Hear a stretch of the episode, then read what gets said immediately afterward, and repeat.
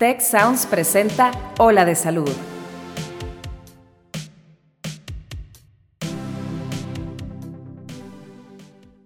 ¿Te has sentido tan agotado que ni el descanso te alivia? Puede ser por burnout. Así que no te pierdas este episodio en donde platicaremos acerca de esta pandemia silenciosa que afecta a tantas personas.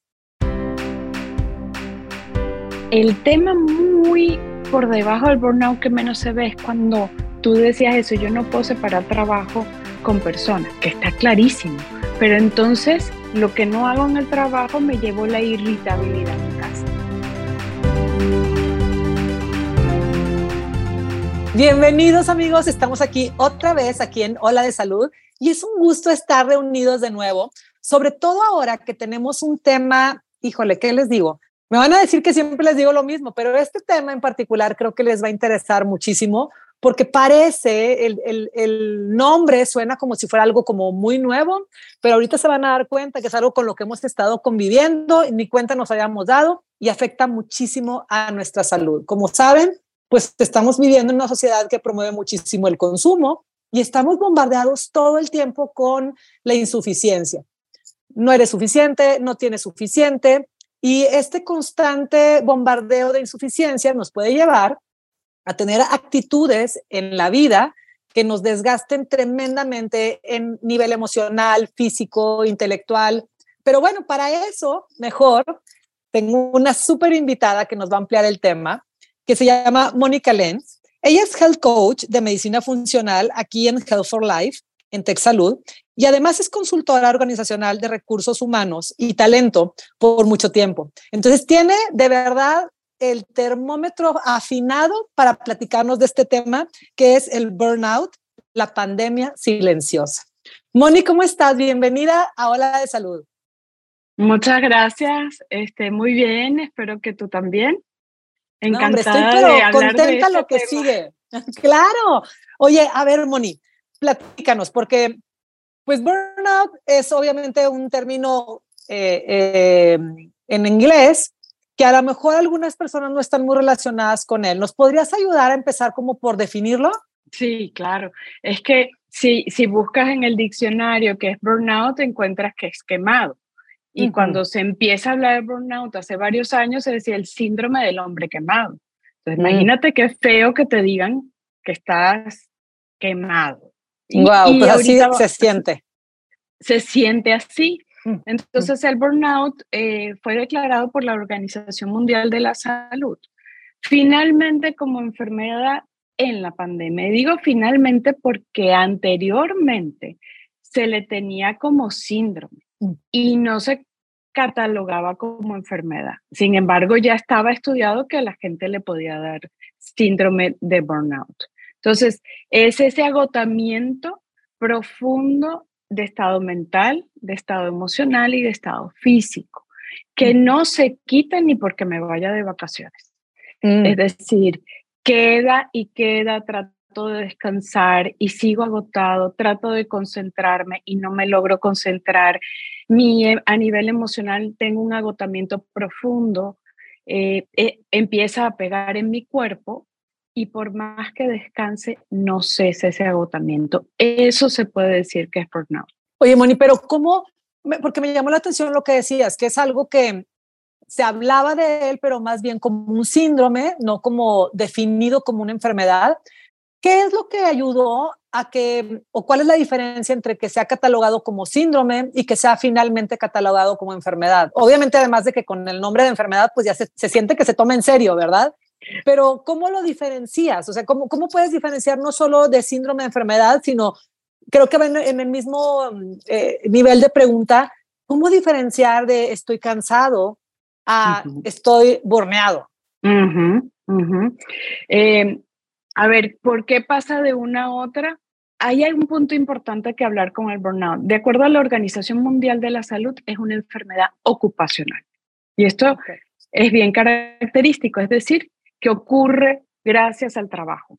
Sin embargo, es un elemento que es multifactorial. No es solo el trabajo el que me da burnout. Cuando entra en la pandemia, yo digo que surgió la tormenta perfecta. Y empecé a hablar de burnout cuando nadie hablaba de eso. Yo, pasaban tres meses y empecé a hablarlo porque decía, tenemos la tormenta perfecta, los trabajos cambiaron, tenemos que estar conectados, tenemos ansiedad, no sabemos qué va a pasar, tengo que cuidar a la familia. Todo, imagínate todo eso junto lo que podía causar y lo que causó. Sin embargo, estábamos preocupados en la parte física porque no nos queríamos contagiar. Y ahí se fue formando ese burnout.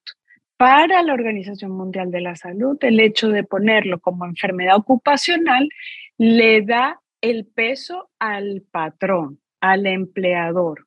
Tu empleador generas esa enfermedad y como generas esa enfermedad, te tienes que ocupar. Ese es oh. el gran cambio. Wow. Y anteriormente, al decir que era un síndrome, no se decía uno que era ocupacional y dos, sí se reconocía como algo que podía pasar, que mm. tenía que ser atendido. Cuando yo lo catalogo ya como enfermedad, ahora sí la atención es más completa y ya se asume que se tiene que hacer varias cosas para atenderla. Sin embargo, de acuerdo a la Organización Mundial, te lo digo porque yo creo que no es solo ocupacional.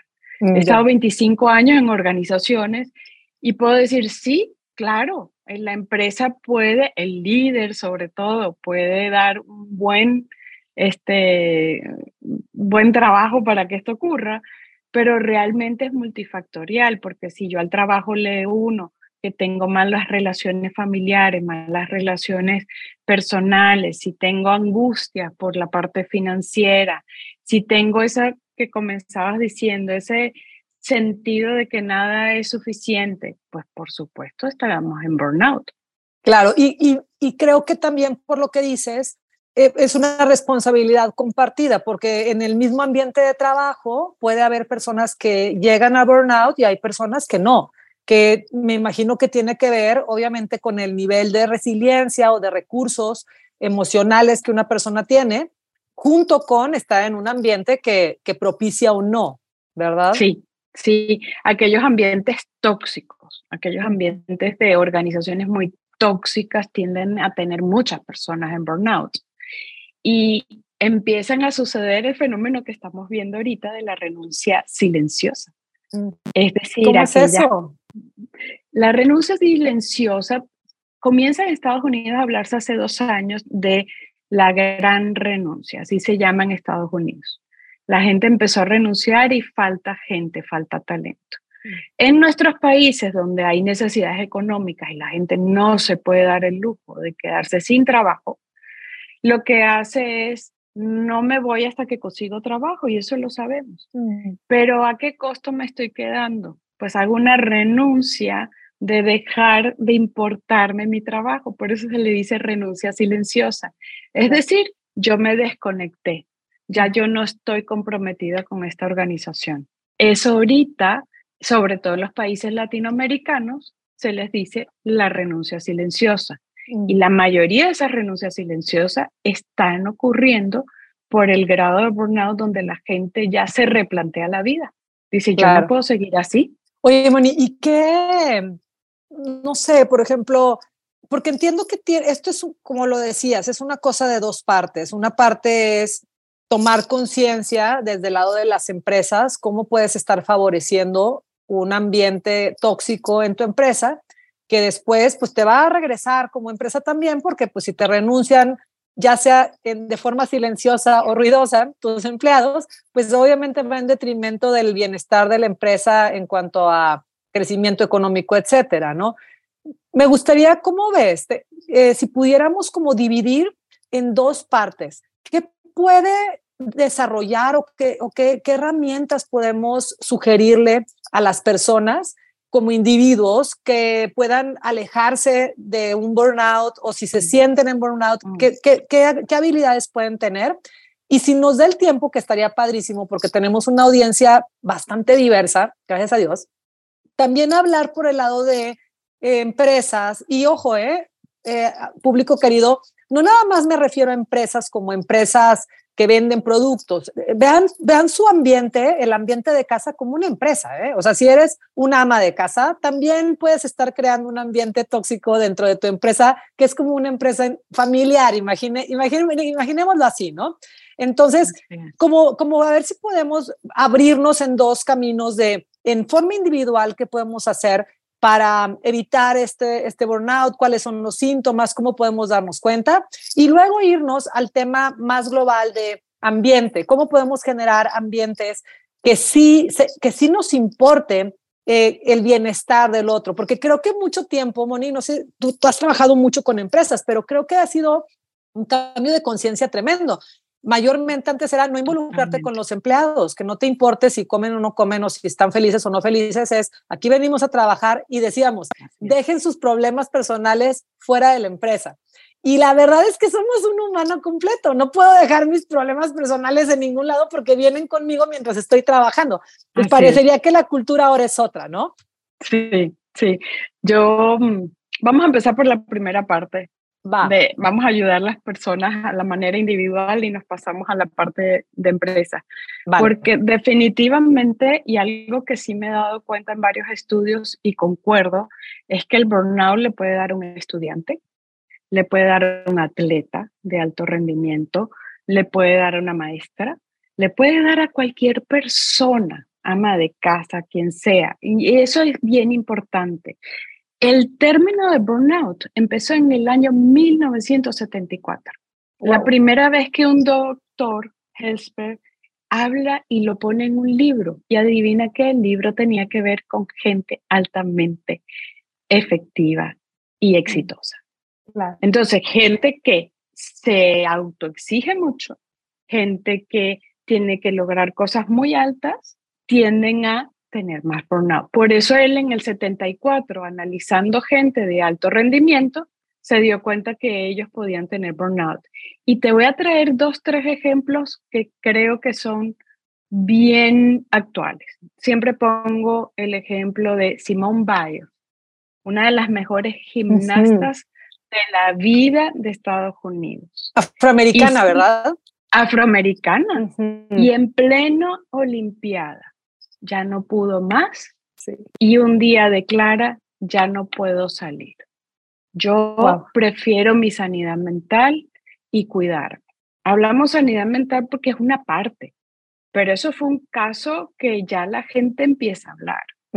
Así está Osaka, que es una tenista, Michael Phelps en su momento, y cuando vamos viendo deportistas de muy alto rendimiento diciendo, prefiero cuidarme, me retiro. Y ahí te voy llevando lo individual, porque justamente lo que sí podemos hacer como personas en lo individual es aprendernos a cuidar. Y ahí es donde entramos en estos términos que usamos en medicina funcional, que es el autocuidado. Yo no puedo esperar que el otro me cuide para que yo me cuide. Yo primero tengo que poner atención en mí y en lo que yo llamo un sistema de alarmas y de alertas que tiene mi cuerpo maravilloso y que no le presto atención. ¿Qué pasó en la pandemia? Estaba preocupada, había, no se podía perder el trabajo, había que trabajar 12 horas, 14 horas y venía el dolor de cabeza y me tomaba el analgésico. Venía el dolor de estómago y me tomaba la medicina del estómago. Pero realmente le presté atención que me estaba causando el dolor de cabeza. Realmente presté atención las veces en que me ha dolido el estómago y qué lo ha causado. Y así el organismo sigue emitiendo síntomas, no más que los dormimos. Le damos la pastillita, se duerme el síntoma, que es mi sistema de alerta, mi sistema de alarma que tiene mi cuerpo maravilloso que me está gritando que preste atención. Y entonces no me doy cuenta. Cuando eso se empieza a sumar y entonces ya es el dolor de cabeza, ya es el insomnio, una de las cosas que más vemos en consulta que todavía la gente se lo trae de la pandemia. Cuando la gente tiene taquicardia, cuando la gente tiene dolores de estómago, toda esa parte física, primero empieza lo físico y lo físico me empieza a dar todo eso y se empiezan a sumar. Y el problema que ya sabemos es que insomnios prolongados por largos periodos da más fatiga da problemas cognitivos, da una serie de, desequilibrio en el cuerpo. Entonces, lo primero es prestar atención al sistema de alarma. Entender que mi cuerpo me está diciendo algo. O sea, es básicamente no, te, no vayas uno, no te esperes mucho a buscar ayuda y dos, no busques ayuda nada más para poder seguir haciendo lo mismo. Es como, como lo que decías, ¿no? Hijo, tengo, tengo muchísimo cansancio, déjame, voy a ver quién me sirve un café más fuerte. Es más bien, lo que decías es, detente un poquito y revisa qué te está provocando ese cansancio y si es la forma en la que quieres vivir, porque creo que no nos damos mucho permiso de parar. Es como, como si culturalmente está muy aplaudido esto que decías, ¿no? Este tipo de personalidad de mucha autoexigencia, ser muy exitosa y además creo que ahora las, las redes sociales no ayudan porque parece que muestran puras imágenes de fun, fast and easy. O sea, todo tiene que ser divertido, fácil y rápido, los logros, y así te lo muestran en las imágenes. Y entonces estamos en una lucha por, por tener esos logros, pero que sean logros fun, fast and easy. Entonces, si te está costando muchísimo esfuerzo, hasta crees que estás mal. porque las imágenes que ves es la mamá perfectamente peinada, limpia con el bebé sonriente y la casa impecable y, y perfectamente en, en, forma y sonriente y volteas a verte y dices, bueno, yo estoy legítimo de esa imagen, traigo los pelos parados, no me he podido bañar, tengo el bebé súper chiquito, no he dormido, la casa está hecha un desastre. O sea, ¿cómo le hacen estas imágenes aspiracionales? Pues obviamente te confrontan horrible. Terrible, porque ahí es donde crean lo que yo llamo la Superwoman y los Superman que no existe, nada más existe en la caricatura. ¿Quién es Superwoman y quién es Superman? Aquellos que pueden hacer todo y no se despeinan. Exacto, exacto. Y no, no tenemos esa cultura de, de decir, reevaluar, oye, esta es la forma en la que quiero vivir, este, porque también por el otro lado, Moni, tú que eres health coach, ¿cuál es la línea que divide en lo individual este, eh, desarrollar resiliencia y brincar obstáculos y, y, buscar, buscar tus límites y encontrar que puedes un poco más, que eres más de lo que, de lo que sabes, que también es algo que nos están como, como impulsando en este tema de autocrecimiento. ¿Y cuál es la línea que divide? Sí, sí puedes más. ¿Quieres? ¿A qué costo? Es una buena pregunta. Es una buena pregunta. Entonces, vamos a, si, si tienes el sistema de alarma y le prestas atención qué lo causa y por qué estás ahí, empiezas a actuar en consecuencia. La segunda es, ¿qué quiero lograr? Lo dijiste. O sea, ¿qué quiero lograr con esto? ¿Vale la pena o no vale la pena? Esa es una segunda pregunta importante. La tercera la trajiste y yo siempre la hago.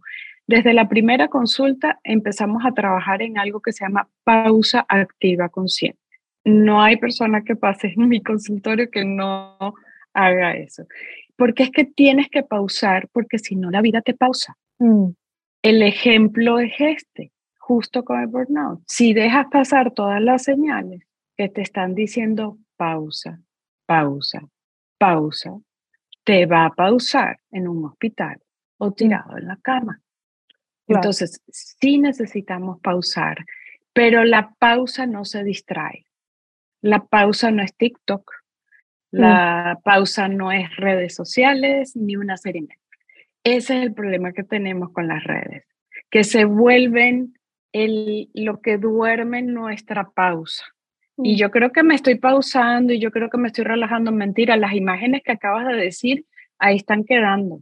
Y ahí me están diciendo una cantidad de información que no es la que me está ayudando, ¿sí? No necesariamente porque este, tengo que admitir que uso Instagram y tanto que le picas, el algoritmo ya te da todo de medicina, todo lo que tú quieras. Pero la gente se engancha con el chiste, con las cosas bonitas, etc. Entonces, desde la parte individual, también el tercer punto que agregaría es, con eso que quieres lograr, ¿qué es lo que está en tu control? No todo está en tu control. Pero la mayoría de las cosas que sí puedes hacer para ti sí están en tu control. Por ejemplo, la vacuna no ha salido, no, no lo puedo controlar. No sé qué va a pasar, no lo puedo controlar. Pero lo que sí puedo controlar es lo que siento, lo identifico, lo proceso y lo gestiono. Es decir, entiendo qué está pasando, me doy cuenta en dónde lo estoy sintiendo y en consecuencia, ¿qué voy a hacer? A lo mejor necesito respirar un par de veces, a lo mejor necesito pausar y caminar un poco, traer el movimiento a que sea parte de mí, para que mi cuerpo reciba los beneficios del ejercicio. Y entonces, eso sí está en mi control. Claro. Entonces, la tercera sería revisa, pausa, es la segunda, tercera, revisa que sí puedes controlar. Y estoy segura que ahí hay el 70-80% de lo que sí podemos hacer.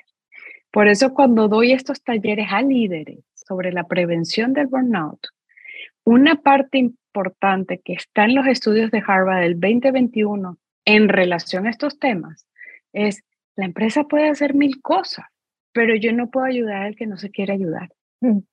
Entonces, ¿para qué hago los programas hermosos de bienestar si tengo un grupo de personas que no se quieren ayudar con la alimentación, no se quieren ayudar con el ejercicio, no sé qué?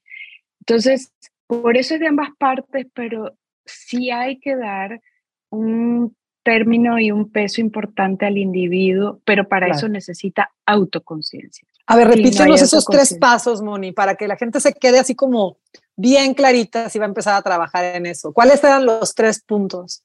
El primero es no duermas, o sea, pon atención a las alarmas de tu cuerpo. Ok. Tú tienes tu sistema de alerta, pon atención que lo causa, que lo está haciendo. Dos, pausa. Pausa antes que la vida te pause. Yo creo que así queda como más claro. Y, el, y el tercero, gestiona lo que sí puedes hacer. No trates de cambiar el mundo porque es muy difícil, pero sí cambia tu propio mundo. O sea que hay que animarse a voltearse a ver, hay que animarse a ver que cuando me quedo en silencio, pues empieza a surgir mucha información, tanto de mi cuerpo físico, que, que me da información de cómo estoy tenso, como de mis propias emociones y mis sentimientos eh, y mis pensamientos. Entonces hay que tener ese valor de quedarte contigo un ratito para empezar a recibir esa información, porque creo que no es que la gente no quiera ayudarse, yo creo que le da muchísimo miedo quedarse en silencio y, rascarle tantito a ver qué estoy sintiendo, porque la sensación es, si me pongo a buscarle, no voy a saber qué hacer conmigo. Entonces, si amigos que nos están escuchando se sienten identificados con ese miedo de, no, bueno, están locos, creen que voy a pagarle a la tele para quedarme conmigo, qué terror. Ok, ese es un indicador de que tal vez convenga hacer estas pausas, ese voltearte a ver, acompañado de un profesional. Tal vez es tiempo de buscar ayuda, que te ayude a quedarte contigo con menos miedo y a empezar a encontrar esas respuestas, cómo gestionar esas emociones de la mano de alguien que pueda acompañarte en ese miedo de quedarte contigo, ¿verdad? Sí, súper importante. Ese miedo de estar conmigo es la construcción que a veces hacemos en consulta del me time. Es mi tiempo conmigo mismo. Y se puede empezar a construir con mini hábitos. Yo tengo pacientes en donde vamos trabajando mi, mi me time, con mi tiempo conmigo mismo de dos minutos. Y de dos minutos en dos minutos este, vas construyendo tres y luego cuatro y luego cinco, pero ya como que vas tocando el agua y dices, ah, pero estuvo rico, estuvo padre estar conmigo, me gustó. Es que suena más fácil de lo que es, ¿no? De repente yo me he cachado que en esos tiempos de, de, ay, voy a descansar un rato y dices, no pude haber puesto más distractores. O sea, tengo el iPad en, en, las piernas, el teléfono en la mano derecha y la tele prendida y el radio. O sea, wow, ¿de qué manera te estás editando a ti mismo? Y creo que es algo con lo que muchas de las personas que nos escuchan se pueden quedar relacionados. Es eso que dijiste, tal vez quedarte contigo no es tan malo como pensabas. Es, es, em, empecemos a intentar esos me times que te van a dar mucha información. Ok, entonces, Moni, nos quedamos con que en la parte individual tenemos estos tres puntos súper claros, súper bien guiados para decir, ok, yo no me quiero burnear, siento que me estoy burneando o creo que alguien en mi entorno puede estar eh, en esta situación. Ya sabes que hay que poner atención a las alarmas, no dormirlas, pausa, porque si no, el cuerpo te pausa y gestionar lo que sí puedo hacer. Es, es como retomar un poquito de control, nada más en lo que sí controlo. Ok, ¿Hacia dónde nos movemos, Moni? En el tema que me encanta que la gente se quede, en que aprendan a cuidarse, pero con este término de autocuidado. Y cuando hablamos de autocuidado en medicina integrativa o funcional, estamos hablando de todo. Lamentablemente la gente entiende, yo te digo autocuidado, y es alimentación y ejercicio. Y ya, y tomé agua. Y yo palomeé todo. Y resulta que desde medicina integral estamos claros que la parte física es indispensable para tener un cuerpo funcional, que debo darle la información adecuada del agua, de los alimentos con nutrientes, de eliminar ultraprocesados, de, de caminar, de moverme. Esa parte yo siento que todo el mundo la tiene clara. Y dice, si lo hago, estoy bien. Pero hay una serie de relaciones adicionales con familiares, mis relaciones con amistades, qué tanto voy a la naturaleza, cómo me estoy moviendo, estoy haciendo mis hobbies, estoy poniendo límites o no estoy poniendo límites en el trabajo. ¿Realmente me doy espacio para vacacionar o no me doy espacio para vacacionar? Cuando comienza consulta, hacemos un cuestionario de 40 ítems de autocuidado. Y la gente va con la idea de que nada más va con siete y que ya es suficiente si toma agua y se alimenta y hace ejercicio. Entonces, ahí es donde el autocuidado, que esa conciencia, tiene que ser en todos los ámbitos, en el ámbito mental, en el ámbito emocional, el físico, el espiritual, no importa que tengas religión o no, pero con qué te conectas, que sea algo más allá de ti. Está el tema financiero que no lo podemos dejar de un lado. Entonces, si me preocupa un tema financiero, yo siempre digo que mejor te ocupes. Entonces, ¿qué tienes que hacer? ¿Qué está en tu control? Si es un tema de asesoramiento, de ahorro, de conseguir un nuevo empleo, todo eso, si no lo gestiono, genera en mi cuerpo un nivel de estrés crónico y continuo, perfecto para la tormenta perfecta del burnout. Claro. Y fíjate que con esto que nos dices, Moni, y me hace pensar cómo hay que tener tanta conciencia de que esta enfermedad del burnout no es nada más de adultos, pero creo que sí es una enfermedad muy contagiosa, porque si como adultos estamos viviendo desde esta cultura de poco autocuidado, hablando del autocuidado como tú lo mencionas, en esta parte holística de mente, cuerpo, etcétera, pues seguramente vamos a estar educando así a nuestros hijos y los estamos enseñando a ser adultos que fácilmente van a caer en burnout, si no es que de niños ya lo están teniendo, porque ves las agendas de los niños y es clase sobre clase sobre clase sobre clase y llegan a casa a hacer tarea sobre tarea sobre tarea sobre tarea y creo que el tiempo de jugar, que no es nada más de los niños, también los adultos necesitamos jugar y divertirnos, pero parece que no le damos la importancia, no solo desde adultos, sino que les educamos a los niños a que, a que jugar, ser creativo, el tiempo de esparcimiento eh, sería como un desperdicio de tiempo. Y hay que tener como mucha atención desde, desde este concepto de burnout, dándonos cuenta que es esta pandemia silenciosa, de no sufrirlo nosotros como adultos y no estar generando hijos que que van a verlo como algo normal, como un estilo de vida. Sí, qué terrible que, porque somos modelos, ¿no? Todos los que somos padres somos modelos de nuestros hijos y el burnout del otro lado tiene unos síntomas emocionales que sí pueden empezar a pegar a la familia. Entonces, no solamente que lo ve porque yo lo estoy apurando porque le estoy diciendo que no hay tiempo libre, porque no puede estar sin hacer nada, porque el pobre niño no puede ni jugar videojuegos, porque eso no está bien. Entonces no dejamos que crezcan a como es normal ahorita, porque también hay un tema ahí con los videojuegos que creemos que no generan ciertas habilidades. Y a partir de 12, 13 años pueden generar habilidades interesantes que les puede servir a futuro, trabajo en equipo, estrategia, etc. El tema muy por debajo del burnout que menos se ve es cuando tú decías eso, yo no puedo separar trabajo con personas, que está clarísimo, pero entonces lo que no hago en el trabajo me llevó la irritabilidad a mi casa. Y entonces no le pegué tres gritos al jefe, pero le pegué tres gritos a mi hijo. Claro. Entonces, en los aspectos emocionales que empiezan a pasar y a nivel intelectual, que es baja autoestima, también son estos síntomas que no se ven, ese sentimiento que ya no soy productivo, eso de que ya no me puedo concentrar ni que trate, el sentimiento que ya no soy lo mejor de mí, yo lo estoy llevando a la casa. Y los hijos son muy sabios, muy sabios en detectarnos por más que tratamos de esconderlos. O sea, van a ver, ah, mamá está llegando diferente. Papá, híjole, ¿cómo le estará yendo? Porque llegó terrible. Entonces, va pasando ahora mi conducta y esa conducta la empiezo a llevar a casa.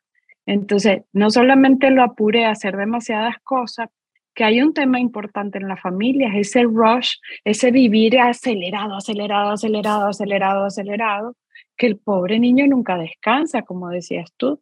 Pero adicional, agrégale que los padres están llevando eso a la casa. Claro. Entonces sí, tenemos un reto.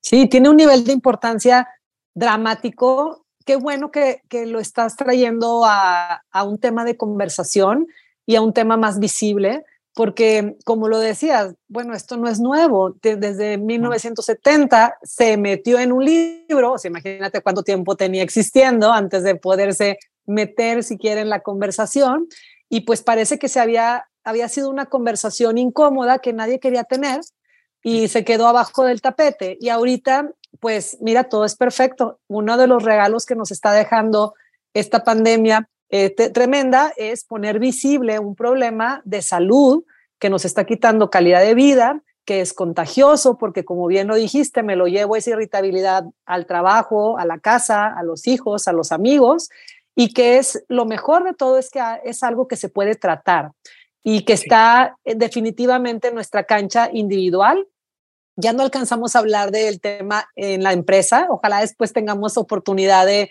de volvernos a encontrar. Sin embargo, fíjate, Mónica, me quedo muy tranquila porque creo que si esta información nos llega a cada uno en la parte individual, aunque el ambiente es un ambiente tóxico en el que te encuentres, em, con esta información que, que estamos compartiendo, que nos acabas de dar tan clarísima, ya cada quien está un poquito mejor armado para poder transitar em, con menos sufrimiento, con menos daño, incluso en un ambiente tóxico, o tener las herramientas para moverte de ese ambiente si es que es lo que consideras necesario y estás gestionando eh, bien tus emociones. Entonces, qué bárbara, pues muchísimas gracias por el tema. No sé si quieres dejarnos con alguna reflexión final, Moni.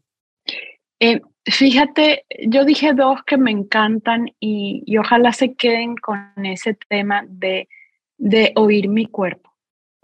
Mi cuerpo es sabio y así como está detectando algunos problemas, también es tan sabio que se recupera. Entonces, todo lo que acabamos de hablar se recupera. El organismo y el cuerpo, al darle la información, los alimentos y todo lo que necesita para restablecer el equilibrio, lo logra, porque esa es la maravilla de nuestro cuerpo. Amigos, como les dije, es un temazo, vale la pena volverlo a escuchar despacito, compártanlos con su familia, con sus amigos, con sus compañeros de trabajo y nos escuchamos muy pronto aquí en Ola de Salud. Yo soy la doctora Marcela Toscano, nos escuchamos pronto. Cuida tu mente. Los expertos del TEC de Monterrey brindan herramientas y consejos para potenciar una vida positiva. ¿Por qué nos es tan difícil a veces perdonar? Un programa con ejercicios y rutinas para ayudarnos a cultivar una vida plena. El perdón es una elección. Escúchalo en Spotify, Apple Podcast y Google Podcast.